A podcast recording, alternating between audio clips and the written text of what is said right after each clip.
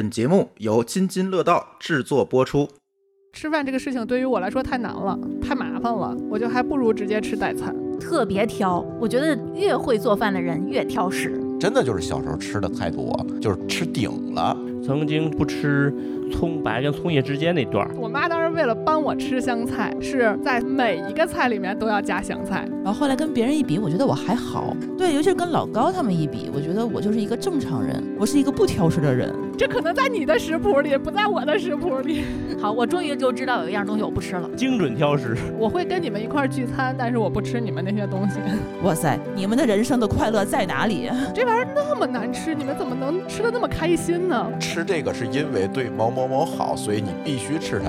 这件事儿我理解不了。他让我把吐掉的继续吃了。但其实真正从营养学上会对身体健康造成不良影响的是偏食。不会有惊喜，不会有意外，绝对安安全全。我从来没减过肥，好不好？不过我属于自我治愈型的。我感觉我整个录节目的过程就是一个大羡慕的过程，就你们每一个体验都让我就是羡慕嫉妒恨到不行。各位听友，大家好啊！这是一期津津有味儿。这期呢，我们打算跟大家聊聊挑食。今天一起录音的还是我们几个人啊。第一个是舒淇，Hello，大家好。呃，C 哥，嗨，大家好，丽丽，大家好，馋虫，大家好，嗯，还是我们几个人。哎，这个先问大家一个问题吧，你们都挑食吗？丽丽先说，这个能做饭的人先说。特别挑，我觉得越会做饭的人越挑食。就是因为挑食你才做饭是吧？哎，说太对了，而且我岁数大了，这个岁数大的人呀，就格外挑食，接触的食物多了，我心里有一个非常大的谱。来，馋虫说说，你挑食吗？挑食可能就说的是我吧，因为这个题应该是我挑起来要说的。我是一个特别挑食的人，比如说我不吃的东西特别多，然后我会因为在家收拾过某种原料，然后出去以后我就不吃这种原料了，还会因为比如说之前吃过体验不好的，然后以后就都不吃了，就是心理问题还比较严重，感觉。C 哥呢？挺好。不过我属于自我治愈型的。为什么？就是自己能修正是吗？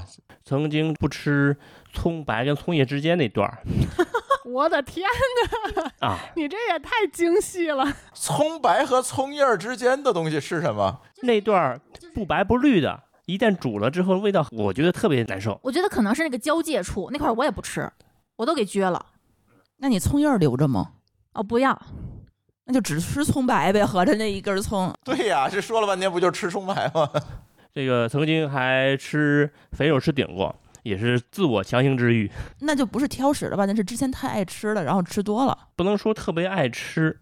有一年过年，我奶奶煮的那个肉头儿刚煮出来，刚腌好的，然后回老家看我奶奶，给我拿了两大块儿，吃完之后就跑出去玩了，风一顶就吐了，然后就吃不下了。啊，这种情况其实还蛮常见的，就是吃顶了，是吧？嗯嗯嗯，舒淇呢？我之前觉得我自己算是挑食的人，嗯，然后后来跟别人一比，我觉得我还好。对，尤其是跟老高他们一比，我觉得我就是一个正常人，我是一个不挑食的人，只有特定的几样挑，对吧？也是有泛泛的一个特征，这么一批东西。是我不会去主动选择的，但是我就是完全一口不碰，完全一口不吃的那种，其实很少。尽量装自己是正常人。我是觉得我没有碰到特别好吃的，要是特别好吃的时候，我也能够多多少少来这么一筷子，但是绝对不会自己去主动的，连碰也不碰。但是有些人的那种挑食的态度，那种我我就感觉，哇塞，你们的人生的快乐在哪里？我就说我吧，我是觉得我可能也不算挑食，但是有特定的几种，比如我们听友都知道西红柿不吃是吧？这个东西我觉得就纯属是小时候吃顶了，还有什么金针菇这类东西，真的就是小时候吃的太多，就现在不想吃了。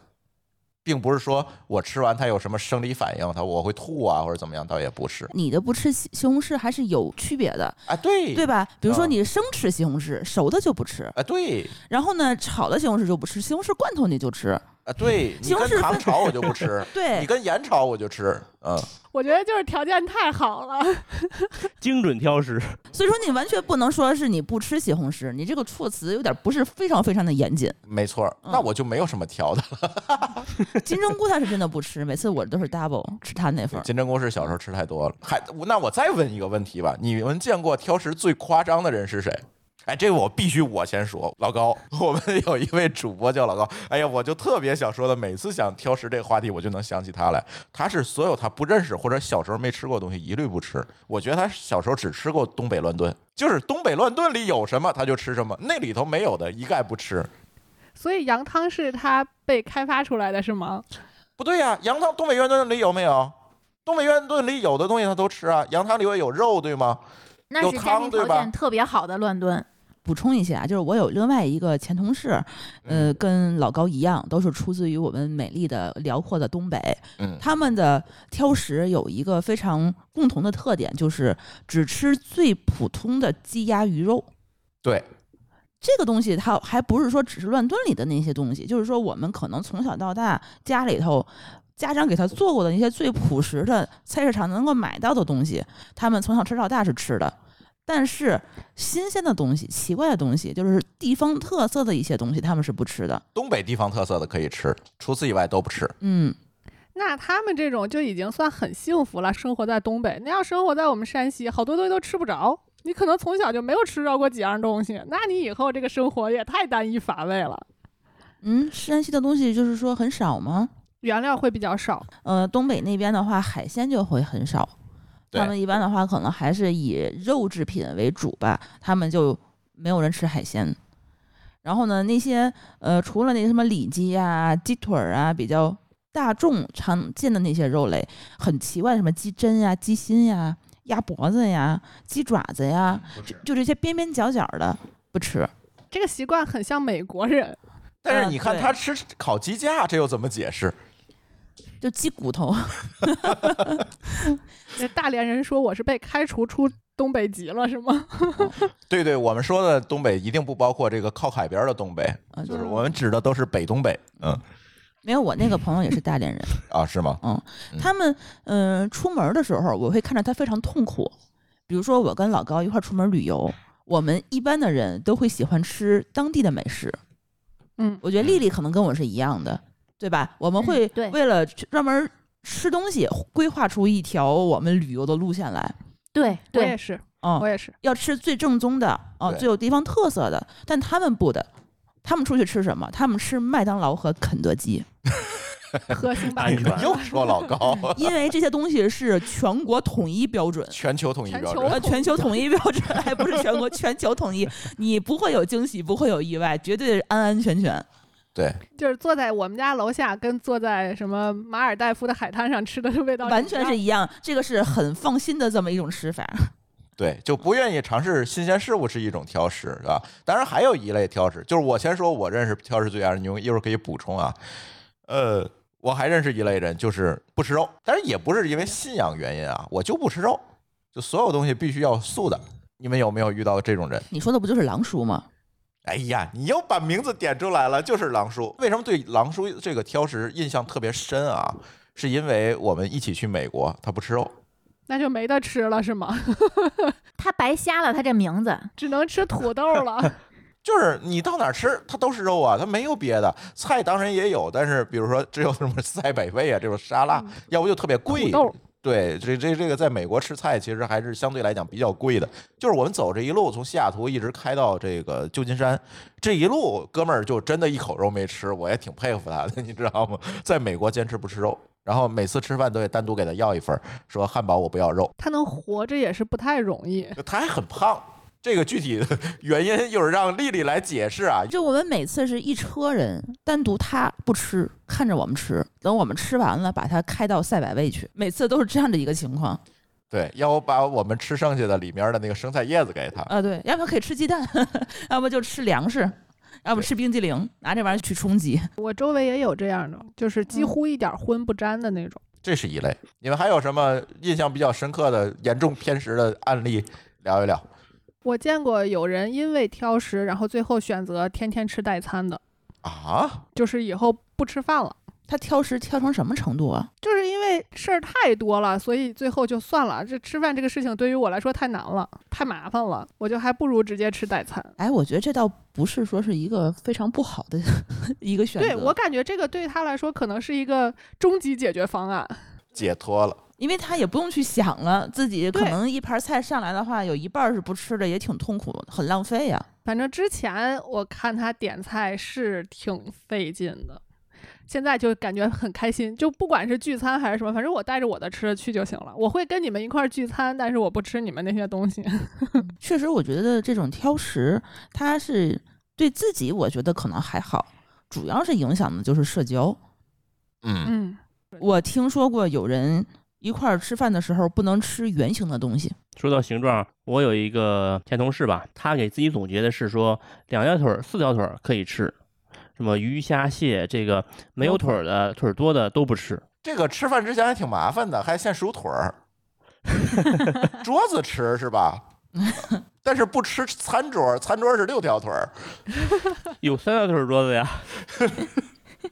还有墩儿，对，就聊到这儿，我就觉得挺奇怪的。这个应该先让丽丽给大家来一个名词定义啊。今天我们这期聊挑食嘛，我还说回来，到底什么我们要把它定义为挑食，或者叫什么叫挑食？我是觉得学术界对这个什么是挑食其实是没有共识的，因为很多的挑食，大家对挑食的概念是基于家长的主观判断。就我认为我们家孩子挑食，嗯，但其实真正从营养学上会对身体健康造成不良影响的是偏食，就是你不吃某一类营养素，或者说不吃某一大类食物。这种偏食可能影响会比较不好，但是如果仅仅是挑食，比如说他对食物的形状、性状，然后味道、颜色这些有些挑剔，或者说只吃自己习惯的某些食物，但并不是说这一大类他都不吃。我觉得这种所谓的挑食，我觉得是 OK 的。所以我们今天聊的其实是挑食这样一个话题，但并不代表这个挑食是不对的，对吧？对嗯对。嗯但是嗯这个整个的这个行为中，就是这个挑食这个行为背后有很多行为可能还真有点不对，这个咱可以说一说。哎，咱慢慢聊啊。嗯嗯，我给丽丽补充一下，她虽然说她不想说那个定义了，但是我查了一下，反正百度上是这样的，就是这个定义是针对幼儿的，所以就是说，其实当你有了自我意识、自主决定自己吃什么以后，这个事儿就不再是个事儿了。还是那句话是吧？大人没有挑食的，是因为他只做自己想吃的。对，嗯，那刚才咱说了这么多挑食的人啊，咱挨个儿咱都细说说吧，大家都不吃哪一类的？当然，刚才那个丽丽说那个偏食我们不提了，因为我们几个人我相信没有偏食的，比如说只只吃素不吃肉的、这种，咱都不存在，咱咱五个人对吧？然后咱就是讲讲大家都挑什么吧，对吧？我从我讲吧，因为我挑的少，我先讲讲的快，对吧？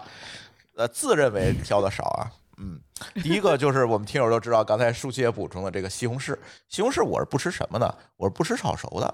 如果这个东西做熟了，尤其跟糖一块炒熟了，我肯定不吃。但是凉拌的我吃，别管拿糖拌还是不放糖，我也能吃，甚甚至那个番茄汁儿我都喝。而且发酵的做熟了我能吃，比如说什么贵州酸汤鱼，你看这里有那个啊发酵的西红柿我吃，但是不发酵且炒熟的我不吃。就是西红柿炒鸡蛋呗。你西红柿还能炒别的呢，你又不是只能炒鸡蛋。你说你这也属于挑食，只炒鸡蛋，对吧？还有，我想我什么不吃？哎，金针菇不吃。金针菇是真是我小时候吃太多了。小时候我一度啊特别爱吃拌金针菇，然后我妈就每天都给我做拌金针菇，然后突然有一天我就一点都不吃了，就真的吃伤了。还有什么豆芽菜我不吃，豆芽菜不吃是为什么我不知道了，但是我仍然强烈怀疑应该是小时候有什么心理阴影，就是吃多了。所以说你所所有不吃的一些东西都是你小时候吃，我非常明确，我小时候吃，而且你所有不吃是因为你小时候吃太多了，你才不吃啊，。对，你没有一个是从小到大你就不吃的吗？能吃的里头应该都吃，桌子那肯定不吃，对吧？我说食物啊，可以叫做食物的是吧？小时候应该是没有不吃的，就是现在不吃都是因为小时候吃多了。那你这个我感觉呀，就就不能叫挑食了，嗯，这属于这叫什么？叫 PTSD 是吧？心理创伤。对。哎，我说完了。啊，那我来吧。我现在是什么都不挑，小时候挑过一些，像刚才说的那个葱白跟葱叶之间那段儿，尤其是煮熟的那个味道受不了。还不是什么呢？我们那儿那个叫根达，我不知道你们是不是知道，什么东西？味道有点像胡萝卜，但它不是胡萝卜，它煮熟之后那种甜味儿比胡萝卜煮熟那个甜味儿还要让人觉得难接受一点儿。也是胡萝卜的形状吗？不是，是不是有一点像糖精的味儿？我知道是不是蛮精？我不知道学名儿叫什么。我应该知道你说那东西。好，我终于就知道有一样东西我不吃了。嗯，我 想不起来它，我们全家都爱吃，我是我们家唯一一个不吃的。我们家长辈儿老人也都吃那个，小时候吃那个觉得受不了，太难受了。还有就是刚才说的那个吃肥肉吃顶了嘛，大概持续了一年左右。然后我发现婚丧嫁娶的席，还有过年过节这个家里熬菜，没有纯瘦肉，看别人吃了我馋，然后机缘巧合看到台历上有一篇写着这个吃蒜可以解腻，然后开始试着。一顿饭吃一头蒜，哎，也要硬吃肉，大概半年吧，没事儿了。你直接点个蒜泥白肉，它不香吗？上哪儿点去？啊 哎，别说，我现在经常吃蒜泥白肉的。那是因为我经常给你做，哦，对，又吃到了狗粮。哎呀，是不是因为咱们小的时候那个猪确实肥的偏多呀？对，品种问题。对，感觉好像很多吃伤了的经历都是肥肉。我在想，咱们小的时候是不是那猪都不善啊？肯定是山羊没法吃，太腥了。呃，猪不善的话不长膘。对，它就是品种的问题。后来国内引进了好多那国外品种的猪，它的瘦肉比例就是体脂率变低了，就好吃了，就是因为这个原因，就是品种变了。以前中国的这这种农村猪真的是挺肥的那个猪，其实人家的体脂率也才百分之十五。对，而且就是小时候是你去买肉也不像现在这么精细，比如说你给我来个梅花肉，对你来个猪后腿儿，来个里脊，人家要哪儿切哪儿。以前的国营副食店儿那简直就是刷脸，你知道吗？你刷脸刷的好，就给你纯瘦肉也有；你刷脸刷不好，对不起，就囊踹，知道吗？就还不如那个什么了。所谓囊踹，就是这个肚皮那儿的那些肉，那没法吃那肉都，对吧？就有什么给你什么，当时也不给你分。所以小时候经常会吃到一些这个不爱吃的大肥肉，就导致吃伤了，比如舒淇，是吧？今天还跟我说晚上吃饭不许让我做肥肉，必须强调一下，我绝对不是吃伤了才不吃肥肉的，我不吃肥肉绝对是社会性遗传。啊？为什么？我妈妈就不吃肥肉，我就不吃。哦，都不吃。嗯，就是我从小就不吃。对我还真不是吃伤了，吃伤了是你一直吃，不停的吃，吃多了吃恶心了。我是从小一口就不吃，我爸就特别爱吃，所以我们家全所有的肥肉都是给我爸，我跟我妈一口不吃，再怎么说我也不吃。它就这个东西对吧？你我觉得可能也是一个心理的原因，你吃下去以后，你在嘴里头就是不舒服，接受不了。不喜欢，我对口感要求还是挺多的。我现在不太喜欢那种软软塌塌的、腻腻糊糊的东西，我不太行。比如说肥肉，你非得给它煸得很脆、很脆、很脆，像那种铁板烧那种烤焦了的肥肉，OK。或者是你把整土豆老师的那个红五花肉，那个五花肉，那就是炸的肥肉嘛，那就是嗯，啊，对它那个走了油的，啊，对，走了油的。干净了，我是 OK 的。然后引申到呢，就是说所有这种腻乎乎的东西我都不吃，比如说挂了糊的那种，他那天非得请我喝胡辣汤，涂老师要请舒淇喝胡辣汤，我就舒淇不吃捏着鼻子去的，对结果到那儿吃了仨水煎包，对，比如说这一团稠稀饭我就不行，那你吃乱炖吗？我乱炖可以，它不是后后芡勾出来的那种浓汤就没关系。它乱炖，因为你还能挑出菜来的嘛，它它只是乱汤炖而已，，汁但它不是说的那种黏糊糊的那种，就不能勾芡啊。对，嗯呃，不能勾后芡。它那胡辣汤，你相当于是你一勺儿崴下去，它不能滴成汤儿。啊，就是其实天津菜大家有一个误解啊，就是都勾芡，其实并不是，天津菜绝大多数勾的是薄芡，没有这么厚。真正勾厚芡的都是中原地区的食物，什么胡辣汤啊这些东西它是勾厚芡的。天津还真的很少，除了嘎巴菜是吧？那个是厚芡，其他的真的就很少有厚芡的这种东西。引申到天津的早点就是豆腐脑儿，还有那个嘎巴菜，我不吃。有芡的，这就是有卤汁儿的，它薄薄的那种豆腐脑儿，我觉得还行。嗯稍微厚成一坨 一嘎的那种，我就不行了。嗯，再引申到这种黏糊糊、软塌塌的东西，就是茄子。哦，你看这推论的这么推出来的啊？对，因为茄子是让我最容易联想到它的形状和它的颜色的东西。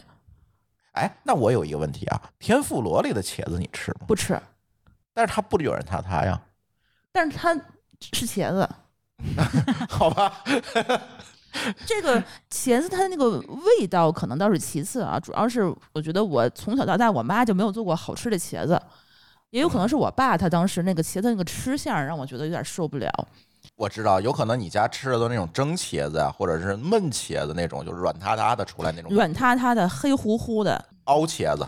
看不出形状和没有任何食欲的东西。这我是不是毁了大家这个茄子的印象？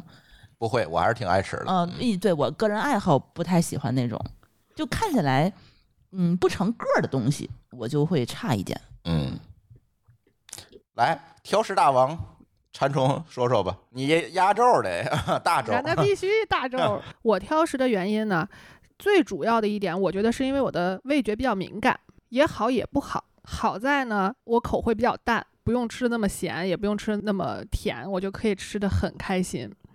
但是呢，不好的一点就是我可能对于一些风味物质就会非常敏感，嗯比，如说大家都特别喜欢的香椿，什么大家都特别喜欢？哪里有大家都特别喜欢？舒淇就不吃香椿，对对我路过香椿摊儿，我都捂着鼻子走。那味儿太冲了。对，就是这种味道比较大的。哎，但是呢，你要说所有味道大的我都不吃呢，也不是，像什么臭的榴莲呀，什么什么臭豆腐呀这种，哎，反而我还嗯是吃的。然后呢，我觉得还有一个原因就是可能跟基因有关系嘛。这个香菜不是已经被研究烂了嘛？说这个基因是这个基因突变了以后的结果。就这个香菜，我我还我必须要这个在这里控诉一下我妈，就是我我妈当时为了帮我吃香菜，每一个菜里面都要加香菜，然后我的应对方式就是我不吃了这顿饭。当我饿了一天以后，我妈放弃了。生气了，绝食抗议。对，脱敏疗法不是因为我实在没法吃。嗯他，就受不了小那味儿。小的时候还对那个味儿更敏感，我觉得现在可能是年纪大了，然后就还好一点儿。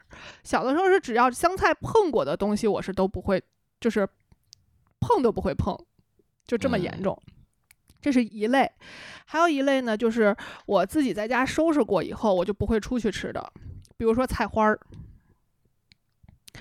我在家里头收拾菜花儿的时候，不管是白的还是绿的啊，都收拾出来过各种虫子呀，嗯，然后什么各种杂物，反正就是不能吃的那些东西。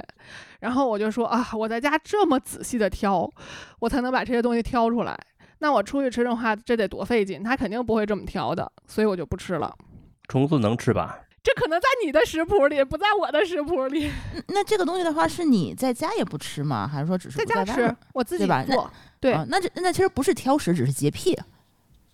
啊就反正就是结果就是我不吃这个东西，就是不在外头吃这个东西。嗯，嗯，因为你怕对方摘不干净。啊，对，还有一种呢，是我吃着过特别难吃的，就比如说举个最简单的例子，就是蒜苔跟芦笋。大家都应该知道那种蒜苔跟芦笋老了以后的那个纤维感吧？我觉得我现在好多了，是因为感谢我来了北京，能吃着了好吃的。以前在太原几乎就是十有八九吧，是已经纤维化了的那个东西。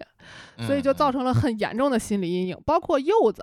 我第一吃，我第一次吃柚子是特别苦的，你们都没有办法想象那个苦。本来我嗯就是一个对味道特别敏感的人，我几乎所有的苦的东西都不吃，像什么苦瓜了什么这种，我也是我嗯我基本都不吃。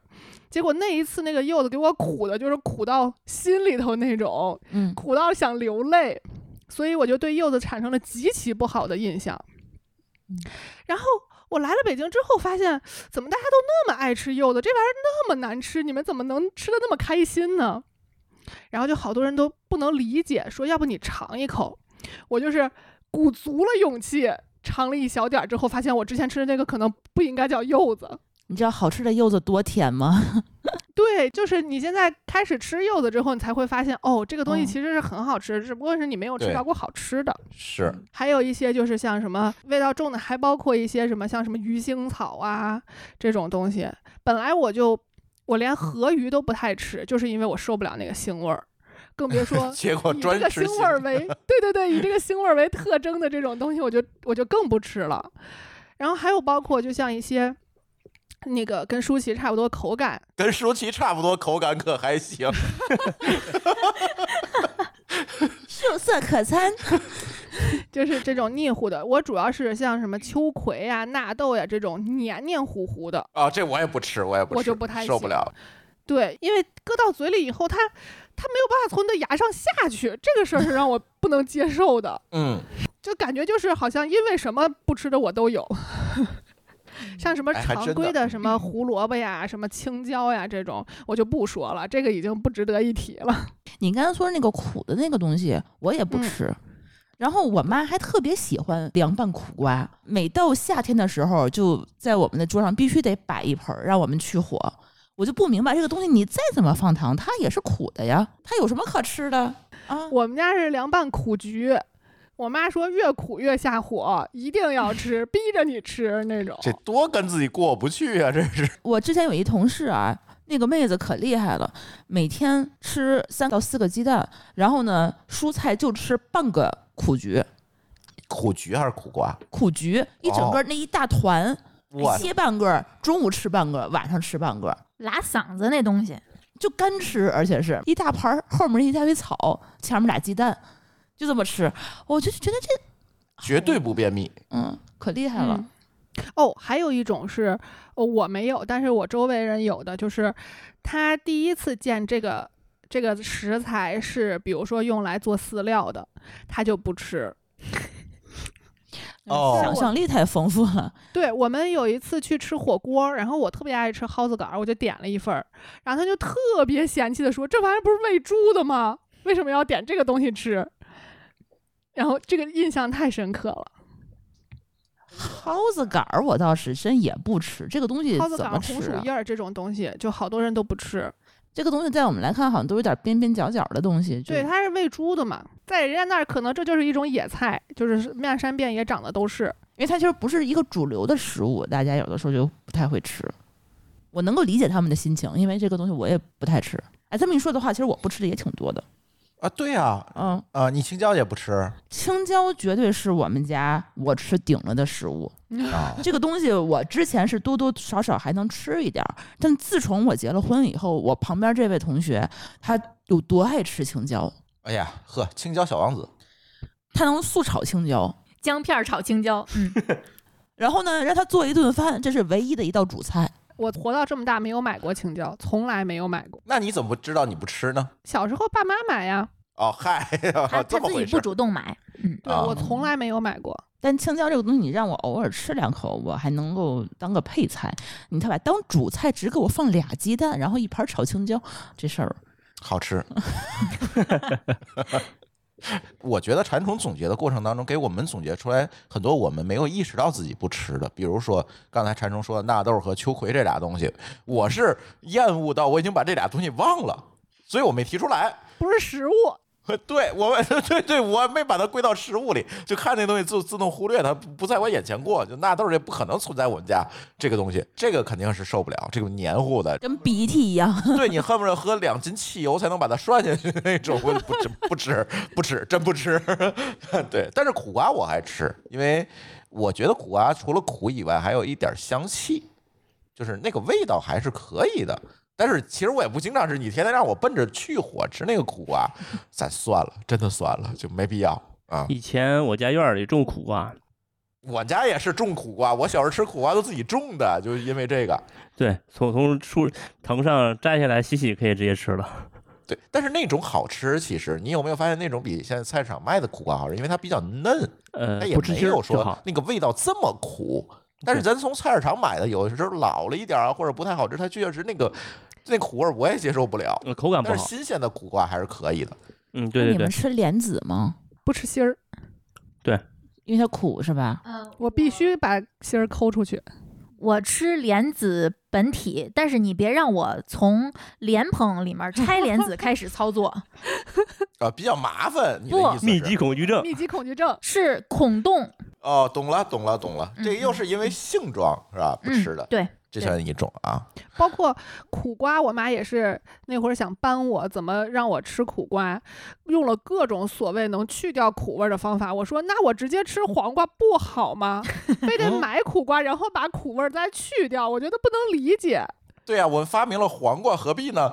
对呀、然后但是他不，他就觉得你必须吃苦瓜，因为人家说苦瓜好，人家对身体好。我也不太能理解。虽然我吃，但是我理解不了说为吃这个是因为对某某某好，所以你必须吃它这件事儿，我理解不了。嗯，其实还是那个时候大家对信息的这个闭塞吧。有可能。还有就是家长强权，嗯，刚才你们说了这么多，有一点你们没有意识到没讲的，我现在突然想起来了。舒淇也不吃，我我记得馋虫也不吃，虫子哎呀，我的妈呀，这这也是属于不在食谱里头的东西啊，就是没想到这东西能吃 是吧？不算食物，就是刚才我那定义，我说我不吃桌子，你们是不吃虫子，这是一回事儿是吧？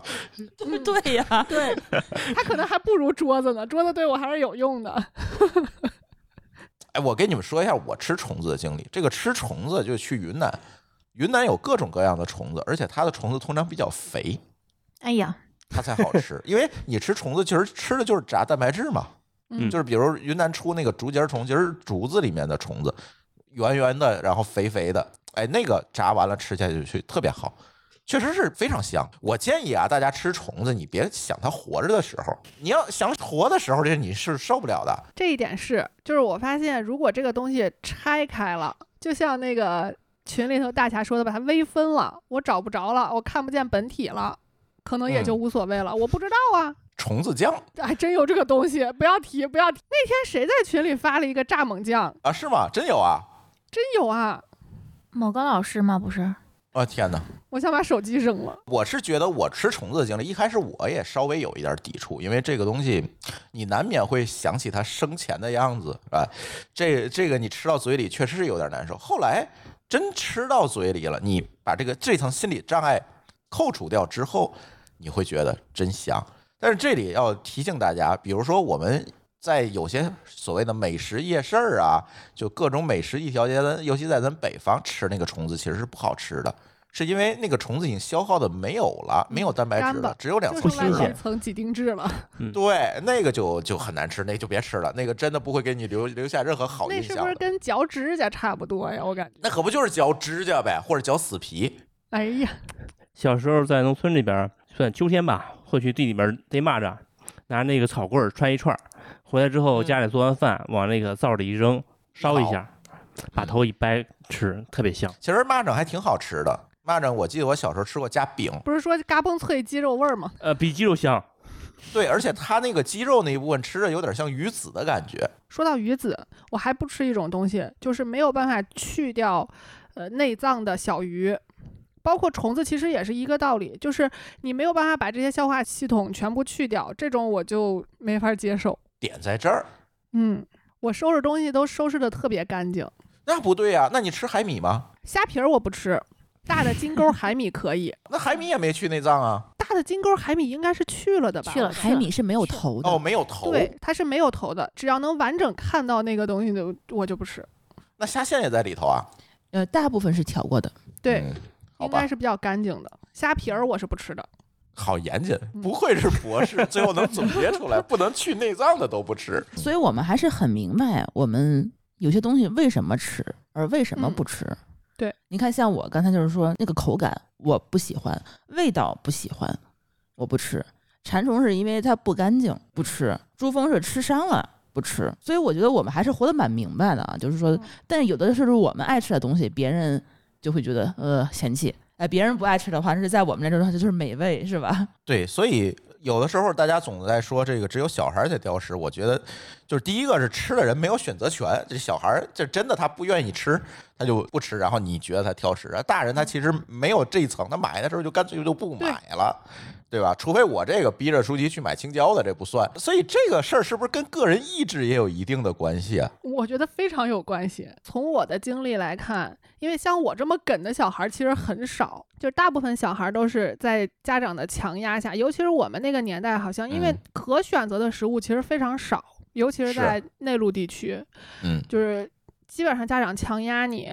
要么就是告诉你说这个东西有营养，你得吃；要么就是这个东西我花了很高的价钱买过来让你尝一尝，然后你不吃，就相当于是怎么说糟蹋了我的心意。甚至有一些是家长说这个东西很贵，然后大家都说有营养或者有什么所谓的功效，然后我去省吃俭用给你买回来，我都舍不得吃给你，然后你不吃，这种对，其实已经不是味觉上的选择了，已经变成这种两代人之间的对抗了，变成。那作为这个美食达人丽丽，那你有什么不吃的？我也是一边听你们说，一边自己总结啊，好像又有了一些新的体会。我按照这个我们准备的东西捋着说啊，这个首先臭的东西里面，我大部分是吃的，但是呢，这个我觉得臭跟臭不一样。像王致和我就不吃，因为我觉得王致和是屎味儿。但是蓝纹奶酪我就吃，因为蓝纹奶酪是臭脚丫子味儿，就这俩的臭不一样。我在脑补你抱着脚丫子啃的样子不，真不一样，真不。我觉得吃过的人都明白我说的什么意思，它真的是臭脚丫子味儿。白明白，嗯，嗯可是没有吃过屎的人呢。屎你闻过，王致和就是屎味儿。然后很多苦味儿的蔬菜我不生吃，我知道有很多人喜欢吃苦菊，喜欢生吃苦瓜，生吃呃生菜、油麦菜这些苦味的蔬菜，我全都不生吃。呃，我觉得可能很多人有跟我一样的体会，就是这些菜在做熟了之后，它不苦了，可是它生吃的时候苦味儿和土腥味儿特别重，嗯，比如呢？比如生菜呀、油麦菜就是呀，啊，是吗？对，生菜和油麦菜，它对它生吃的时候有股土味儿土味儿，哦，那有可能我没有生吃过。嗯，啊，那就是啊你没有错误的减过肥。嗯，啊，那还得恭喜我是吧？嗯，我从来没减过肥，好不好？然后我之前查了一下，就是为什么就是有人会格外的不喜欢吃苦味儿的东西，可能是因为他的一个。就是有两个基因的突变会导致他格外对苦味儿敏感，就是有很多不吃西兰花的人，他也不吃羽衣甘蓝，所以这些人可能是哦有基因突变在身上。然后很多听友都知道的，我以前是不吃香菜的，就直到我减肥成功后，突然有一天我开始吃香菜了，然后我就开始质疑关于香菜的这个基因论。然后我就在回忆我小的时候遇到香菜的场景，我怀疑是因为什么呢？我的家长过于迁就我，可能我根本并不携带不吃香菜的这个基因，只是因为我小时候在第一次接触香菜的时候，我吃了一口就表现出不喜欢吃。从此之后，我们家长没有踹着我去吃香菜，没有在每个菜里面都放香菜去强迫我、去教育我、去纠正我，而是他把每一道菜都单独给我盛出来一碗。然后其他的，他那个大碗他放香菜，我那个小碗没有香菜，以至于我成长经历中就没有再接触过香菜，就我跟香菜没有培养出感情。嗯，所以其实我可能基因是没有问题的，我是一个吃香菜的基因。如果这个基因论是存在的的话，那你基因是没问题的。是的，嗯，嗯姜就不用说了，我可能有不吃姜的基因。嗯 这个也不确定是吧？尝试过，我肯定不我有这个基因，我肯定不吃。嗯，嗯，然后我觉得我跟你们差不多，就是口感这块儿，我不吃那个黏糊的，因为黏糊的东西会让我想到鼻涕，而鼻涕一旦黏糊，是因为有生病的联想。就是这种联想会让我拒绝一切黏糊的、粘稠的、拉丝儿的东西，所以奶酪我也并不是很喜欢吃那种会扯出丝儿的那种奶酪。那然后披萨你吃吗？披萨我吃，但是我就我自己做披萨，就把披萨扯成块儿铺在上面，它拉丝儿不拉丝儿哦我不介意，嗯。然后我不吃 Q 弹的，我不吃梗啾的，我不吃圆咕隆咚像蛔虫一样的面条，所以乌冬面、圆的米粉儿、圆的米线我都不吃，像虫子一样的联想的东西。但是你在湖南上学的时候，那个米线不都是圆的吗？我气扁的。我喜欢吃扁粉儿，呃，我觉得扁粉儿挂味儿圆粉儿它又会崩身上，然后又像蛔虫，尤其是泡发之后更像蛔虫。啊，你要这么说，乌冬面我也不吃，也是这个原因。然后还有一个经历就是小时候吃伤的一些东西，就是我有一段时间也是不吃肥肉的。我后来回忆起来，我怀疑是因为在小时候家庭条件没有那么富足，所以只有在特殊的时候我们才有。这个非常足量的肉吃，比如说过节，对对对或者说嗯呃一些仪式，那这个时候可能家长也会紧着孩子去吃，让孩子多吃点儿，然后一下就吃顶了。有可能。然后，嗯，还有一种不吃的东西，就是我见过制作过程的东西，比如说手搓冰粉儿。很多人觉得手搓冰粉儿比冰粉儿粉儿做的冰粉儿要高级，但是我不吃。你们见没见过手搓冰粉儿的过程？见过，我都没见过手搓过冰粉儿。除了我自己搓的，别人都不吃，我也不搓。我自己搓的我也不吃，就是那个纱布里面放上冰粉儿的那个籽儿，然后泡在水里，像洗衣服一样反复的揉搓它，挤出来那些黏糊糊的东西，然后让它在这个过程中把果胶吸出来，然后拿石灰水去点它，点它之后它那个就凝固了嘛，提高它紧密性，它这个口感就比较 Q 弹。然后因为在揉搓的过程中，这个冰粉的籽之间会进入空气，所以手搓的冰粉有很多小泡泡，所以大家在出去吃冰粉的时候，很多人会觉得有小泡泡的冰粉才是高级的冰粉，因为那是手搓出来的，不是粉兑出来的。而因为我看过这个制作的视频，我对它产生了阴影。我觉得它是就像洗衣服洗出来的脏的泡沫一样恶心。哎，你要这么说，那面筋是不是也是这么做的？啊面筋是往出洗嘛，这是往里搓。哦，对对，不一样。还有就是之前脚踩酸菜，虽然你知道它就是那么做，但是当你看到了，尤其是咱们在群里面不发过一个浙江哪个地方，就是他说脚越臭，踩出来的菜越鲜，我绝对不能接受那东西。你怎么跟我形容这个菜有多鲜，我都不能接受，因为我会联想到它的制作过程，尤其是它有一个越臭越鲜的加持，不行，我是绝对不能接受的。哎，你吃脚臭味儿的奶酪，为什么不吃脚臭的脚踩出来的酸菜呢？脚臭味儿的奶酪又不是脚做出来的，这不是一回事儿。我我觉得就是丽丽，你说他这个这些不吃了，和馋虫说那个那个菜花儿是是一类并不是说这个东西不好吃，或者说你真的是挑食，你只是嗯洁癖，你们只是爱嗯干净，就是说看那个制作过程自己接受不了，我觉得 有可能是对，我觉得有可能是，嗯嗯，那个不是在你基因里头的。呃，对我只有不吃姜的基因，那其他的我可能大部分都是吃的吧，除了一些明显的不在人类食谱里的东西。桌子 又来了。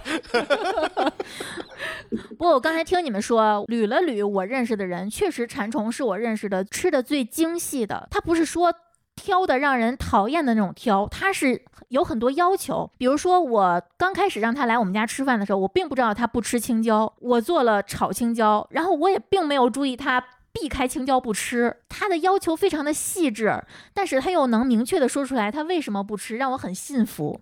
对，非常严谨。呃，对，我从小就是说被我爷爷就教育过，他那一盘菜里头就青椒炒肉，我会挑着肉吃，把青椒留在那儿。啊，我就被大人教育过这件事情，嗯说你不要只挑肉，要么的话呢，就把这一盘菜整个一块的夹走，然后呢放到你的 盘子里留在头。碗里。对，把青椒留在碗里，要么就是直接夹一筷子是什么就都吃掉。嗯，就这种嗯餐桌礼仪是对的，但前提是你这些东西你什么都吃，它对你来说可能才是对的，否则对你来嗯说就是痛苦的。是绝就望的。嗯对、嗯我后来的话就一直不知道到底应该怎么面对我这些不吃的这些东西。长大，我原来是这样的，我们家有一个严格的要求是碗里不许剩饭，剩什么都不行。所以我当时吃饭的时候，就是因为我们家其实之前还是挺严格分餐的，这个我都不知道他们是从哪儿来的这种习惯，就是菜是会拨给每一个人的。然后我就会在那儿静静的，呃，在大家都吃的很开心的时候，我在静静的挑，把我所有不吃的东西全部挑出去，这样我才能保证最后吃完之后我碗里是干净的。真不容易。我的长大真是一部血泪史。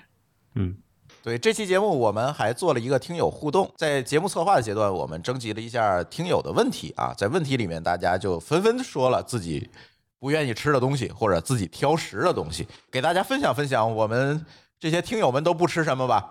刚才说了，我们这些主播的是吧？来，丽丽给大家说说，我们听友们都不吃什么？有没有比我们更奇怪的？有，我天，我看得我叹为观止。哎呦，还有比我更奇怪的是吗？有有有，我先念几个小儿科的啊。首先是，比如说这个听友罗斯，我觉得他就是从小被强迫吃了不爱吃的东西。他说他的挑食就是被纠正引起的。小时候幼儿园吃饭，他不爱吃胡萝卜，然后就每天剩下胡萝卜没吃掉，然后老师呢就觉得挑食不好，连续很多天只给他吃胡萝卜跟饭。哎，这老师这这也就是以前跟我妈前一样吗？这都是亲的。本来就不喜欢吃，又逼他吃，导致他现在一吃胡萝卜就恶心反胃，这是一种就是心理应激反应。PTSD，PTSD 对然后还有一位听友叫肥嘟嘟不挑食，哎，他还不挑食，嗯，他说的是他老婆，他老婆特别讨厌吃葱，据说是因为小时候经常被他爸妈逼着吃跟葱有关的东西，就是这个原因导致他现在讨厌吃葱。可是呢，他并不排斥葱，他喜欢做汤的时候放葱增加风味儿，喜欢吃葱油饼。但是如果让他吃葱，他就会很反感，会把汤里的葱挑出来。那个葱油饼里边为什么不挑？因为葱是油炸过的，我怀疑是没有葱的那股味儿了。对的，对的，然后这位听友呢，没有去刻意的纠正他，去改变他这个习惯，就是他觉得不应该去强求别人做别人不喜欢的事儿。哎，其实说葱这个事儿，我摊煎饼果子的时候，我就喜欢最后放葱，因为我不喜欢吃熟葱味儿。啊，你吃生葱，嗯，之前群里面还讨论过，有很多听友是不吃白煮蛋，但是吃茶叶蛋。我原来就是，我小的时候是只吃蛋白不吃蛋黄，嗯，是因为白煮蛋的那个蛋黄非常噎得慌，噎得慌。对，嗯，我都会给我爸。嗯，但是茶叶蛋的话呢，它就会比较入味儿。而且白煮蛋的蛋黄是有一股特别明显的蛋腥味儿的。我们原来有的人叫它鸡屎味儿，可不就是鸡屎味儿吗？还一个儿出来的呢。对呀、是很一个地儿出来的。一个，哎呀，Oh no！完了，馋虫知道它的制作过程了。我觉得就是我从小的阴影，比如说我不吃茄子这件事情，也是跟他刚才这两位听友的这个反应是一样的。嗯，就是幼儿园的老师看你挑食，他把你这个问题啊，想方设法给你纠正过来，嗯导致了你这个从小到大的应激反应。我们这个老师不光逼着我吃，他还每天都给我吃，然后还跟我妈说，他以为这是你个坏毛病，还想让我妈板我，他觉得他是个问题。他就不觉得是他是问题，嗯嗯嗯，他是觉得是食物是问题。结果呢，我就有一次整个把那个不吃的茄子整个就吐掉了。吐掉了以后，那个老师对我特别凶，我印象还很深刻。他让我把吐掉的继续吃了，这算虐待了吧？我不知道这么小怎么告他。然后后来我妈妈就跟他说，他不吃就不吃嘛，不要再勉强他。然后我记得好像有一个听友也是留了一个这个回复，小胖。对对，这个听友他就说他不吃炒菜里的猪肉。八零年代他上幼儿园的时候，学校里的伙食就不敢恭维，他就接受不了那个味道就不吃。然后幼儿园的阿姨就使劲的喂他，他就跟我一样呕吐了出来。然后后面的经历是一样的，比较恶心。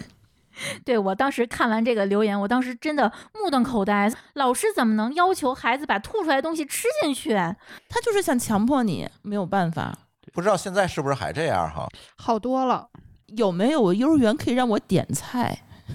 点菜可还行，点菜可能性不大，但是现在幼儿园一般都是一顿饭会有两到三个菜，就是不是光一个菜。咱们那会儿大部分都是一个菜嘛，就是就一个菜嘛，啊对对啊。熬炒咕的炖那么着弄一个菜。啊，一个熬茄子，一个肉龙，对对对，然后现在基本嗯上都是两到三个菜，然后盛的时候老师会跟小朋友商量，就说，哎，你喜欢这个菜，你就给我一个你喜欢的眼神儿，然后就会给你多盛一点儿。你要是不喜哦欢这个菜，你就给我一个不喜欢的眼神儿，我就可以给你少盛一点儿。然后他们现在也不要求孩子必须完全吃掉。会鼓励孩子说：“你们要把这个碗里的吃完，这是比较好的习惯。但是如果你真的吃不下了，他们也不会逼孩子去吃。啊那现在科学多了，真的科学多了。我觉得就是因为还是经济发展了，对，不在乎那么一口了。不光是不在乎那一口，我们小时候的食材呀、油啊、火啊，其实都比现在差很多。他做不了很好，尤其是有油比较大的东西，嗯对，对吧？我们为什么小时候会不喜欢吃呢？腥腻，嗯，对吧？嗯，而现在我们的哪怕是猪肉，也是瘦肉多一些，也不会太腥太腻。嗯，有道理。其实大家都有小时候被强迫，别管被老师还是被家长纠正这个挑食的经历，是吗？哎，我感觉我没有哎，我只有被惯的这个吃不动了这个的经历，我好像还真没有被纠正挑食的经历，证明我小时候真的不是那么挑食哈。我感觉我整个录节目的过程就是一个大羡慕的过程，就你们每一个体验都让我就是羡慕嫉妒恨到不行。对啊，刚才禅中说了这么多，这个被纠正、呃强迫吃香菜的这个过程，嗯，丽丽有没有这个？没有没有，我很幸福。哎，你看，哎，我们都还好哎。嗯，因为我的童年是不幸的。那是这个有吗？我是特例，我是强迫自己吃的。对他就是自己跟自己较劲，他从小就这样。就是自己跟自己过不去是吧？对啊，刚不说了吗？我吃肉吃顶了，然后吃的比别人少一样，觉得不好。自己把自己给解决了。我们家是我妈妈做饭，其实非常好吃，就是嗯远近闻名的好吃。然后我那会儿特别小的时候，我就会就是产生自我怀疑，就是这个东西到底是我不对，就是我吃这个东西不好吃的这个感觉不对，还是说就说这个人就是有这样的喜好，我可能就是不喜欢某些东西，这是我在最小呀，的时候小时候你就能想这么深入的问题了。因为你你得面对这个问题呀，因为你妈每天跟你说，就是而且所有的人都说她做饭好吃，然后只有你一个人觉得这个东西不好吃，你就会觉得这是一个问题。这事儿我也想过，是大学毕业之后，后来我想什么呢？我食物什么味道，我接受的什么信息，这是个客观的，我喜不喜欢是主观的。我先接受吧，不喜欢就是不喜欢，我也吃了，就就行了呀。你们小时候都这么有思想是吗？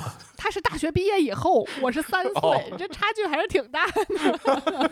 像你妈还是做饭好吃，其实有很多人。就是你知道有一种迷思，就是妈妈的味道是好吃的，很就大部分人是不怀疑妈妈的味道的。妈妈的味道是代表的安全，代表的归属感，代表着熟悉。可是很多妈妈做饭真的很一般，我大学有一个同学，家里非常非常有钱，结果非常爱吃食堂。就是每一次去食堂都幸福的不要不要的，就是因为他妈做饭实在太难吃了。我们都不能理解，就说你们家那么有钱，就不能，比如说你可以出去吃呀，我们做饭不好吃不行，就是做再难吃你也得吃。出去吃属于挑战权威，嗯，对对对，我们这些亲戚家可能都是老公做饭好吃，天津是不是都是男的做饭比较好？有点儿有点儿有点儿。嗯，是吧？好像都是有这规律。我觉得好吃不好吃，这个 也不能完全依靠大家的平均的这种感受。嗯，就有的时候，有些人做的饭呀，确实外面人都说好吃，但你自己就是觉得不好吃。嗯比如说你自己的口味就是清淡的，对对不放糖的，不放油的，不油炸的，啊，不这么咸的。然后不是酱乎乎、黑乎乎的那种，这种东西的话呢，在外面所有人看来都很好吃。比如说菜馆里头，他们做饭也是勾厚芡、淋重油，然后什么东西都过油炸，可香可好吃了。然后呢，别人也都吃的很香，我就觉得这种菜就很一般。嗯，所以我觉得好吃不好吃这个东西，真的是一个很自我、很个性化的这么一个标准。嗯，对，这个肯定是。对我就习惯了清清淡淡的，能看到本色的这种东西，这种食材，我是比较喜欢的。所以有的时候我也是这么挑食，别人做的饭我不吃。对，而且我觉得舒淇这个话题就引起了我们下一个思考了。其实人的味觉是有一个发育的过程的。嗯嗯，小时候你会觉得这个东西味道非常刺激，非常难吃，但是到大了之后，你可能会觉得，哎，好像还好。我觉得这是有一个被社会化，或者是被这个整个的你味觉发育的这个过程规训的这么一个对，一个阶段一个阶段这么走过来。就是特别明显的，像，呃，猴子就是从小，因为，呃，其实我他跟我在一块儿生活的时间并不是很长，他基本上断了奶以后就是在奶奶家住的比较多嘛，然后奶奶的习惯就是汤泡饭，那他就是从小汤泡饭哎呀，那容易得胃病啊！还行，因为他们吃饭少，他不爱吃饭，啊 然后呢，这种习惯就导致。当我有一次在我们自己家的时候，我跟他说：“你吃尝一尝白米饭的时候，他第一次吃到白米饭以后，就再也不想吃汤泡饭了。他说白米饭嗯好好吃呀，嗯 嗯，嗯就是我有一种这孩子好可怜呀，就是连连这个白米饭是什么味儿他都没有吃过，就这种嗯，就是从小就是泡着给他的，对对对，就是都是给他弄嗯好嘛，办好给他的。而且这种东西吧，就是你跟老人说，我发现也没有任何意义。我在节目里头其实想跟很多当了妈妈，然后又没有办法自己带孩子的人说一句啊，就是焦虑是没有必要的，因为焦虑是不解决问题的，你。不可能改变，不管是公公婆婆还是自己爸妈，这是没有用的，改变不了。你只能想的就是，要么呃努力让自己多参与这个过程，要么就是随他去吧，孩子都能长大的。还有一个特别典型的案例就是，奶奶是不吃牛油果的。我第一次买完牛油果是直接买回奶奶家了。然后奶奶一脸嫌弃的给他切了一个，虽然也挺配合吧，人家给切了一个。嗯，然后但是呢，往上端的时候就跟猴子说的是：“哎呀，这么难吃的东西，小孩能吃吗？”哦，这个不好，对，那你想，猴子就是他就直接说了一句不不吃，我不吃。奶奶说不好吃，但是呢，我真正到了回了家以后，我又给他买过一次，他嗯尝了一口，非常认真的试了试，然后跟我说：“妈妈，我不爱吃这个。”我说：“你看，你要先吃，你才能知道你爱不爱吃。你不能说奶奶说不好吃，这个东西就不好吃了，你要自己去试。”所以我感觉这个也是一个我现在比较注意的点，就是我不会强行的在奶奶家去纠正他这种错误，是因为当一个人不认为自己那个行为是错误的时候，你根本纠正不了他的。但是呢，我会回来之后用我的办法再让他试一次。嗯不要因为家长不吃什么东西，就让孩子从小就不接受，甚至我觉得不接触还是好的。等他长大了，他碰着这个东西的时候，他还能试一试。有的是直接给这个孩子灌输说这个东西就不好吃，非常难吃，这个东西是什么呀？就这种感觉，反而嗯是对孩子一个，尤其是味觉发育过程中，是一个非常非常不好的过程。就是好多大人会那个很在意，说给孩子的菜里面不能放辣椒，你得让他知道辣是什么感觉呀，嗯，对吧？这些东西都是让他一点儿一点儿一点儿自己去体验的一个过程，而不是说，呃，这个孩子就是从小他就不吃辣椒，那是因为你从来没有给过他呀。所以不要因为家长个人的选择影响孩子去探索这个世界。嗯嗯，啊我觉得隔代喂养可能是现在一个很现实的问题啊，是有矛盾的，好像也不是那么容易调和。因为嗯其实老人跟我们的观念虽然只是隔了一代人，但是感觉我们的见识、我们的认知差的挺多的，所以我们对很多事物的看法也是天差地别。其实嗯我公公婆婆在我接触到的这个上一辈人里头，算是比较能接受年轻人想法的人。但是嗯我为什么刚刚强调说，就是当他不认为自己的这个行为有错的时候，他根本意识不到要改正。就是，其实我婆婆在很多时候，她会主动的去寻求我的意见，是因为她知道你学的多，你的知识多，你了解的东西多，我应该跟你学习。但是像比如说，我举一个特别简单的例子，我婆婆经常炒完菜以后跟我说：“放心吧，这个菜我没有放盐。”但是我发现他们家一个星期能吃掉一瓶儿酱油，然后我就说这个东西为什么这么咸呀？然后我才发现其实根儿在这儿，他不觉得那个东西等于盐。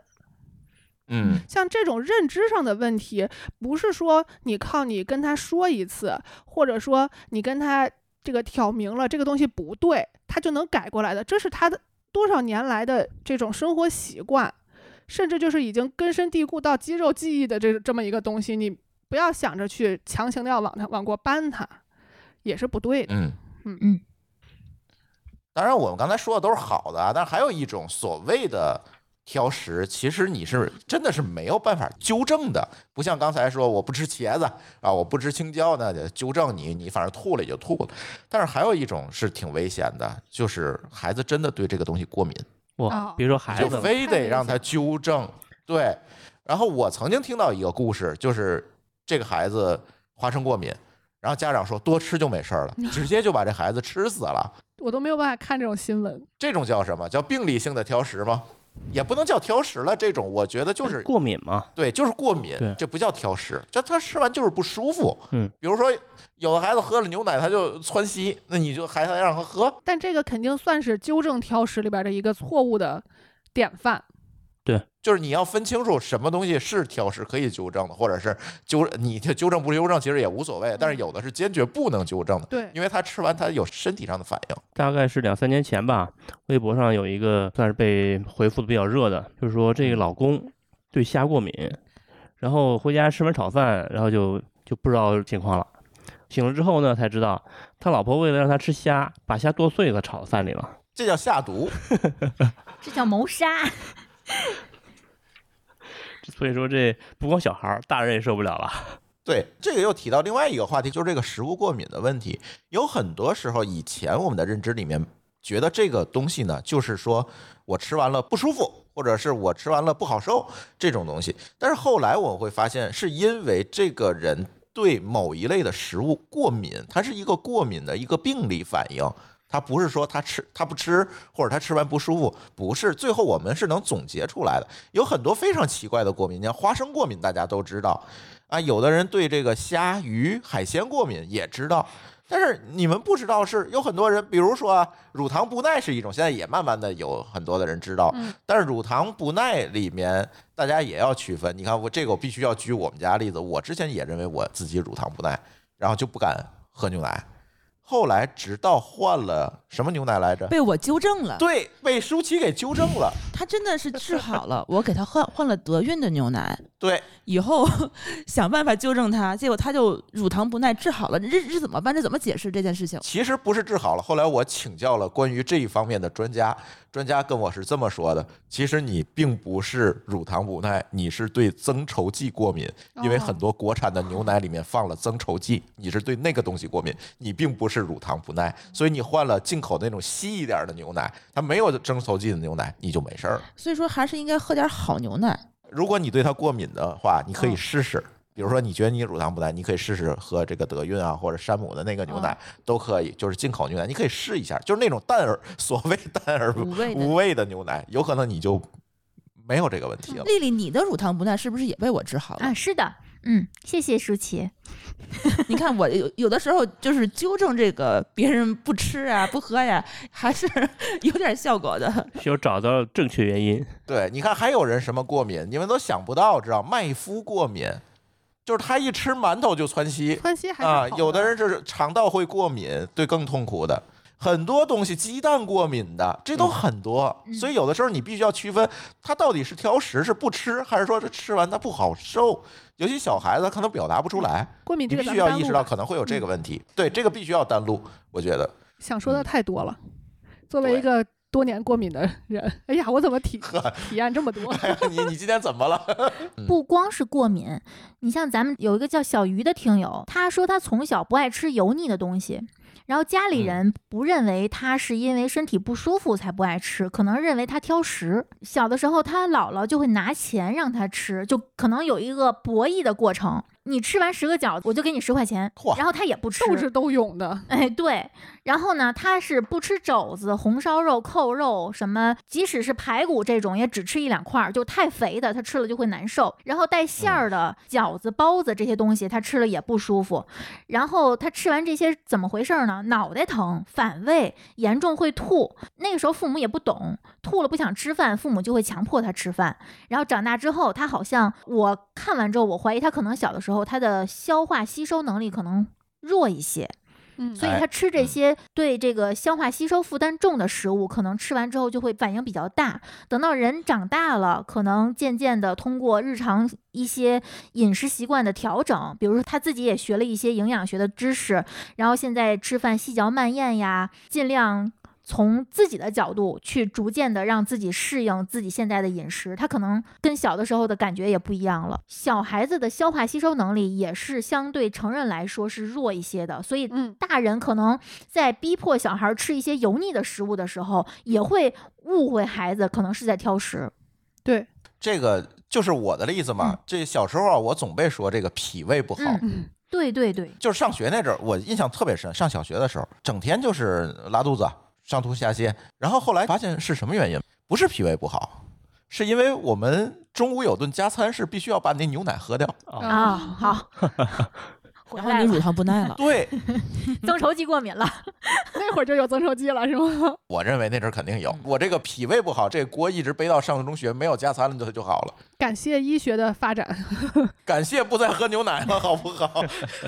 所以我觉得家长家长可能除了要带孩子去检查是不是过敏之外，也要注意一下观察孩子一些不耐受的情况，比如说，嗯嗯，你可以观察一下他排便的次数啊，排便的味道呀。就我觉得可能听起来有点恶心，但是从家长的角度来说，家长对这些事情非常的熟悉。从小就是这么嗯干的，对吧？对。然后你可能就会了解有些食物对孩子来说是不是耐受。比如说，如果他排便次数特别多，那你就要考虑他是不是吃的含纤维素的东西是不是过多了，然后吃的果糖类过多了，也有可能会导致孩子经常腹泻呀、什么的。那孩子如果遇到这种不舒服的情况，他自然会不吃那些东西。所以家长要嗯，仔细观察一下孩子日常，就是一些行为习惯会导致什么结果。对。而且这个话又说回来，其实还是合到我们今天这个节目的主题上。其实挑食并不是一个问题。嗯，尤其是对于现在来讲，更不是问题了。嗯，但是你想强迫孩子或者强迫别人，别管大人还是孩子，强迫别人纠正这个挑食，往往也不太合适。这件事情现在其实尤其变得不太合适，因为你并不知道这个背后的原因或者怎么。再说了，即便是他就是对某种食物，比如像馋虫，他就知道了生产过程，他就不想吃了，他有这种好恶，但是又能怎么样？丽丽是不是这个挑食这件事情并不会造成什么营养学上的问题？我我查了查啊，除非你是严重偏食，咱先定义一下啥叫偏食吧。偏食就是不吃某一类食物，嗯就是说蛋白质、碳水、呃脂肪、纤维素、矿物质、维生素这些有哪一类，就是富含这一类的营养素的食物，如果他都不吃，这种叫偏食，这种可能需要一嗯些补充剂。除此之外，你比如说我不爱吃菠菜，可是我爱吃白菜，那就没事儿。我不爱吃哈密瓜，我爱吃西瓜也行，对吧？嗯，而且现在物产这么丰富，就没有哪样东西是非吃不可的。所以就不要有这个纠结的心理，说不吃这个就是问题，其实没有关系。对，因为孩子吃的东西现在已经足够他获取足够的能量，嗯他既然已经这么富足了，他自然不会去主动碰那些他不喜欢的东西。我觉得孩子他跟食物的关系非常单纯。就喜欢就是嗯喜欢，不喜欢就不喜欢，而且尤其是很多孩子是喜欢他也吃不了两口，更何况不喜欢了，不喜欢更不可能去吃，对不对？是。所以，而且加上孩子他那个胃口就那么大点儿，他怎么有可能像成人一样试试这个试试那个？所以我觉得可嗯。能我们不应该急于去给不管是孩子还是成年人去贴上一个挑食的标签儿，这个标签儿可能背后意味的是一种过度的焦虑、过度的干预，然后过度的担忧，它就会让一种嗯。阶段性的问题发展成长期的问题。嗯，对，那就是说，如果不吃某一大类食物，可能会导致营养不良。只要没有出现营养不良，那就没关系。对，甚至有一些家长比较焦虑，是要不要去医院查微量营养素？啊，对，那那个广告不就说嘛，什么葡萄糖酸什么，对吧？那个要要吃 挑食偏食就吃这个喝这个就行了，是这么回事吗？嗯，好像并没有太大的必要。嗯我觉得可以这么总结一下，就是缺某一些东西可能引起的症状是挑食。或对或者叫偏食，但是不是说只要是偏食的都是因为这个，它俩不是充分必要啊关系。对，这两个没有充分必要关系。所以不是小孩一挑食就给买那个口服液去是吧？还是去医院吧啊！我觉得补剂，尤其是小孩儿，一定要慎重。对因为很多嗯补剂是你缺了可能是问题，但是过量补充是更大的问题。嗯，尤其对于孩子来讲，他肝肾本身这个发育就没有完全到位，然后你再给他过量增加负充担，嗯，，对，很有可能会造成一些更严重的后果。嗯嗯常见的就是维生素中毒。对，对尤其是现在比较流行的是什么？那个维生素软糖，你们知道吧？啊，嗯就是维生素软糖，可能很多家长会觉得，我既然我孩子肯定是要吃糖的，小孩子都喜欢糖，糖对孩子来说可能意味着快乐，就是一种非常本能的喜欢。那孩子，我既然一定是要吃点零食、吃点甜食的，那我就让他吃维生素软糖。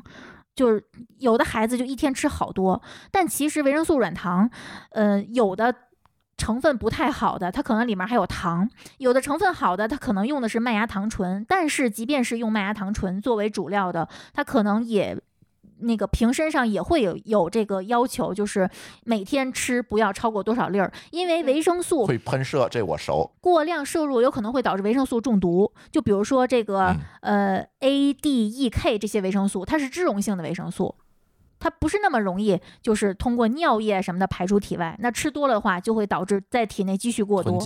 所以这些东西你要是买的话，就是如果你认为你孩子缺，或者说你想用这些东西来让孩子代替零食，你一定要仔细阅读说明书，或者说去咨询一个靠谱的呃医院的营养科或者健康管理科去。征询一下他们的建议，而且就是有的家长特别焦虑，说要带孩子去测测什么微量元素是不是缺乏。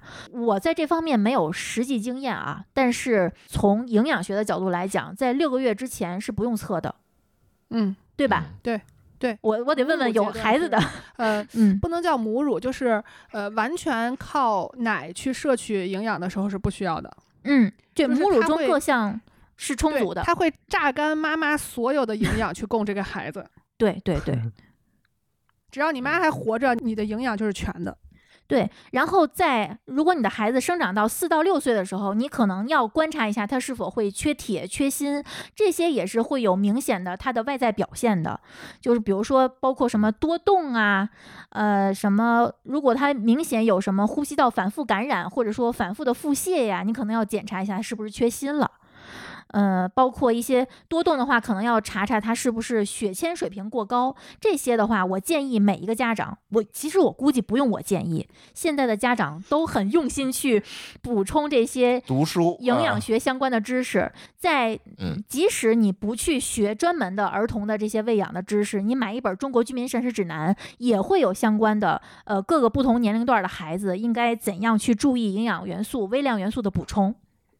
对，嗯，就是说真的有营养缺乏的话，它会有症状出来。对，是的，我补充一下啊，就是嗯两点，一个就是这个东西一定要去医院检查，对，对不要去那种什么什么各种机构呀什么之类的。没错，我们不能说人家就是为了割韭菜或者怎么着，但是我们不能判断他的目的，所以医院是相对来说比较客观的，因为它相对来说没有这种业务的压力嘛，嗯，这是一没有带货需求，对对，然后再一个就是为什么不建议大家吃补剂，是因为如果我们摄取的是这个自然的这种营养素。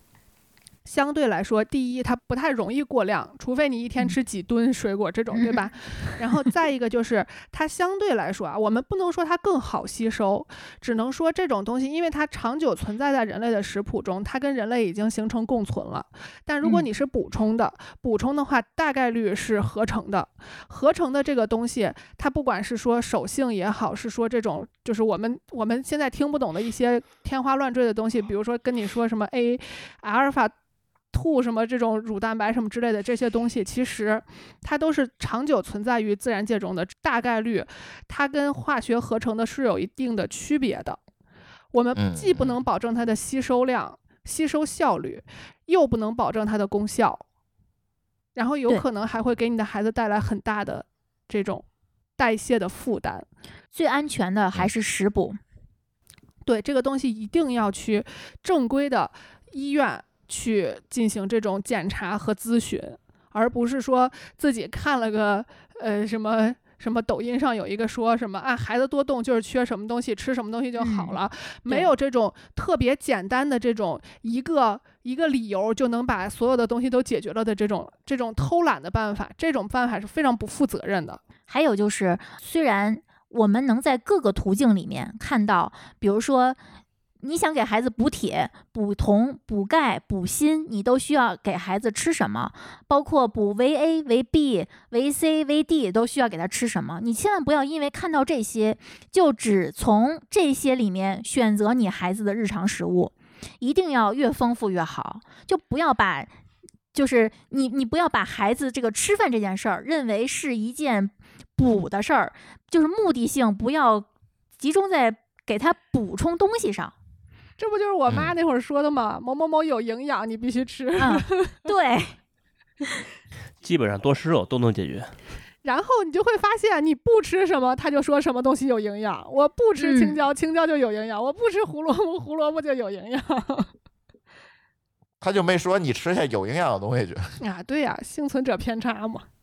就是千万不要在一样东西上较劲，就是从家长喂养孩子到我们自己的健康饮食，你千万不要相信有什么所谓的超级食物，没有任何一样食物是不可替代的。我补充一下啊，我不赞同我那个吃代餐的朋友 那种那种做法，嗯，但是我觉得那对他来说是一种长久的一个解决方案，就是他不想再在嗯这个上面浪费更多的心理的这种能量，所以他就选择这么着，也是一种妥协吧，我觉得。可以理解，但不赞同。嗯，对那他不这么吃，可能也没啥办法，对，就是因为太在其他的方面再努力，成本太高了。太困扰自己了，嗯，嗯，我觉得麦当劳不是挺好的选择吗？他可能有麦当劳里面某些食材不吃。对，而且也也太单一了。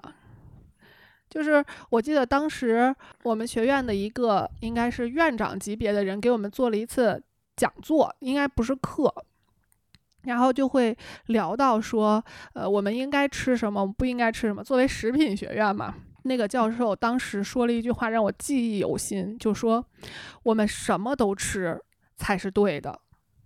嗯，吃什么吃多了也是不好的。你再喜欢吃这个东西，你天天吃也是不行的。所谓的营养不良，都是因为你只吃一种或者只不吃一种东西造成的。对呀，就是嗯，偏食嘛。对，如果你的呃摄入的这个谱足够广，是可以弥补很多问题的。这就是咱们那个听友说的，就是那个海奇，嗯，就是那个舞群的那个医生。哎，我非常敬佩他，哎，我就是我喜欢死他了。他那个舅娘不吃的东西非常多，他作为一个医生也没有办法去说服他，他吃的非常的严谨，他吃的越严谨，身体越有各种不舒服，反而是他妈妈这样什么都吃的人身体就特别棒，吃了什么不合适的上一趟厕所就好了。哎，反正说了这么多啊，但是作为今天我们挑食这期节目，当时跟丽丽讨论为什么我们要录这期节目的时候，也是考虑到第一个，你看中高考。这个这两天都陆续的结束了，很多朋友呢是刚刚迈上了可以自主选择食物之路，是吧？摆脱了父母，最起码可以开始吃食堂了，对吧？这是一个人生挺大的一个变化。再者一个呢，六月份正好又赶上儿童节，儿童节其实我们没有单独录节目，所以也是希望说通过这期节目来给大家分享一下跟挑食有关，或者跟儿童到成人这个成长经历相关的这样。而且是有关吃的这一类的话题，其实这个目的，所以特别想今天让博士给大家分享分享。那在这个过程当中，作为我们个体，或者作为我们在这个成长过程当中，有什么样的一些经验可以分享给大家？我们知道博士不仅仅是研究食品的，对吧？他也有娃啊，看看博士把怎么带这个娃是吧？对对对，把这个娃带的也很好，所以这里有什么经验能够，包括你自己对吧？从小被这个在吃的上面被 PUA 是吧？天天吃香菜，啊 这这个你肯定是很有经验的，可以给大家分享分享。嗯呃，首先啊，我我就是想说一个，就是千万不要强行纠正，因为这个我是深受其害，所以我在这个点上非常非常注意，包括我甚嗯至都会不强行纠正我公公婆婆的一些错误，就是因为我知道嗯强行纠正这件事情不仅没有用，还会带来很大的这种副作用，而且这个副作用嗯是你不可控的，你不知道它会引起什么样的结果。然后我们家孩子呢，我感觉我真的是从头到尾生了一个天使吧。就是我们家孩子是一个极其爱吃胡萝卜、极其爱吃各种 大家都不爱吃的菜的这种孩子。就是每一次小朋友一块儿玩、一块儿吃饭的时候，那些小朋友的妈妈都感慨，就说：“哎，你们家这个孩子怎么吃饭这么让人不操心呀？就是什么的。”然后我们甚至都会因为他爱吃胡萝卜、爱吃西兰花，会影响到他吃蛋白质的量。我会要求他，你最好先吃肉，这样的话，你不嗯会因为吃了太多的菜而导致你吃不进去肉。然后你看，我选择的方法就是，我会告诉他说，你这些都是需要吃的，然后我建议你先吃什么，用这种方法去引导他。其实也不能叫要求吧，应该是更多的是引导，因为其实从我的观察来看，他还是吃这些菜更多一点，因为他还是更爱吃这些嗯东西。我会选择不一样的蛋白质让他去尝试。你不爱吃鸡蛋，那我就给你煮虾；你不爱吃虾，我就给你试试牛肉。甚至我还被丽丽安利了肉的那个锤子，就是为了让他 多吃点儿这个牛牛羊肉，因为牛羊肉相对来说这个筋多一点嘛，对于小朋友来说可能不太友好。不好咬。嗯，对，然后哎，你试一试，可能你不爱吃煮的，我就给你烤一个虾，对吧？就是用这种方式去吸引他对各种食物的这种注意力或者说爱好吧，就是至少让他能够观察这个东西是有不同存在的形式的。那我可能最起码不讨厌。对对对，而且他会觉得嗯很好玩儿。我甚至有的时候会让嗯他自己来，就比如说我把虾洗干净，让他自己摆到那个空气炸锅里头去做，这样做出来的虾他一定吃。就让他啊参与整个这个过程，动。对，让他参与这个过程之后，他就觉得，呃，再不好吃，这是我自己做的，我也要兜着，就那种嗯感觉。然后还有一种就是，你可以让他帮忙，因为我挑食嘛，我就会跟他说，我说啊，你能帮我把我碗里的胡萝卜吃了吗？他就会很开心，他就觉得我虽然很小，但是我有用，这种感觉，这是一方面。然后再一方面就是长在这个过程中，一定不要表现出所有的强权。这种强权，我觉得已经不是在食物上面，就是在饮食上面对孩子有什么影响。因为饮食其实长大了，你自己有了选择权，你都会去吃的，只要它好吃，你一定会去尝嗯试的。但是这个东西可能还会带来更深刻的影响，就是影响到孩子的性格。嗯。影响到孩子未来面对这个世界、面对自己的选择的时候的这种态度，我觉得这种其实是更深刻的一种影响，因为吃是从小就会面对的一个事情，从他还没有记忆、从他还没有意识的时候，他就需要面对的一个事情。而且每天都要面对，对而且还有一个我们家是比较注意的一点，就是不要在餐桌上教育孩子，不嗯。管他犯了什么嗯。错误。除非就是说他是非常故意的打翻了什么东西，我们才会比较严厉的呵止他。只要不是这种情况，所有的一切下了饭桌再谈，不要让他对于吃饭这件事情就是有任何不好的联想。再一个就是增加运动量吧，只要增加运动量，所有不爱吃饭的孩子我就没见过来了我们家跟猴子楼上楼下跑完之后都吃的可好了。只要孩子不爱吃饭的，就让他出去跑吧，可能是费点妈，你也跟着跑不就好了吗？自己也锻炼了，嗯。呃，这就是我比较注重的几个点吧。反而是像什么饮食卫生啦、外不外食啦这些东西，我反而没有那么介意。外食孩子都喜欢，孩子是喜欢新鲜的东西的。他只要去一个新的饭馆，他就会吃得很好。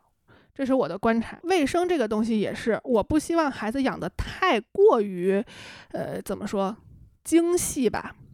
就像很多人问我说，你会不会给孩子吃有机的食物？我说，如果你能保证从今开始，未来所有的食物你都给他提供有机的，那你就可以从现在开始给他，而不是说因为他还小，因为他是。呃，一岁多、两岁的宝宝，你就要给他提供有机的，我觉得这样的态度是不存在的。反而你应该让他吃到更多、更全、更多种类的这种食材，反而会更好。嗯刚才那个馋虫说这点，我觉得我们有一个听友，他其实表达观点跟你差不多。这个听友叫司徒冰兰，他其实表达就是说，这个吃饭呀，这个东西，其实我们人的一生其实能吃到的这个食物，其实也是比较有限的。我们大概都是吃一顿少一顿，嗯所以说吃饭的时候，这个身心愉悦才是健康最重要的一个基础。比如说呢，这个很多吃饭的时候，如果真的是有很多压力或者是外力去强迫你吃，那你可能就会会有很多不好的一个心理的一个阴影、一个暗示，你就会很抗拒这个东西。他给我们的主要的这个留言的想法就是说，人的喜好其实是会随着年龄或者是你的环境去改变的。我们小的时候，很多小孩子不爱吃的东西，其实应该让他们在吃东西的时候享受美食，享受快乐，嗯然后缓解一下吃的时候那些压力。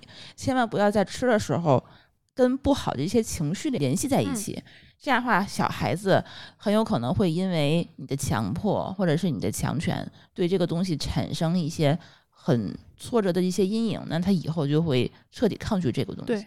对，我觉得你刚才所说的就是说，不要在饭桌上直接说他呀，这些很多引导的方式，其实就是在表达这样的一个观点。对，对尤其是我，我虽然没有这样的经验，但是我觉得能想象到，就是现在我们的家长，我们这个年龄段的家长，可能下班回家比较晚，嗯呃，平时也比较忙，可能能跟孩子一起坐下来，呃，说话的时间也就是在饭桌上了，对就。控制住，不要问孩子你今天考怎么样，你不如问问孩子你今天在学校有什么开心的事儿。就如果一定要问的话，嗯问点是高兴事儿。这真的是很多人他愿意在饭桌上说一些让人吃不下饭对。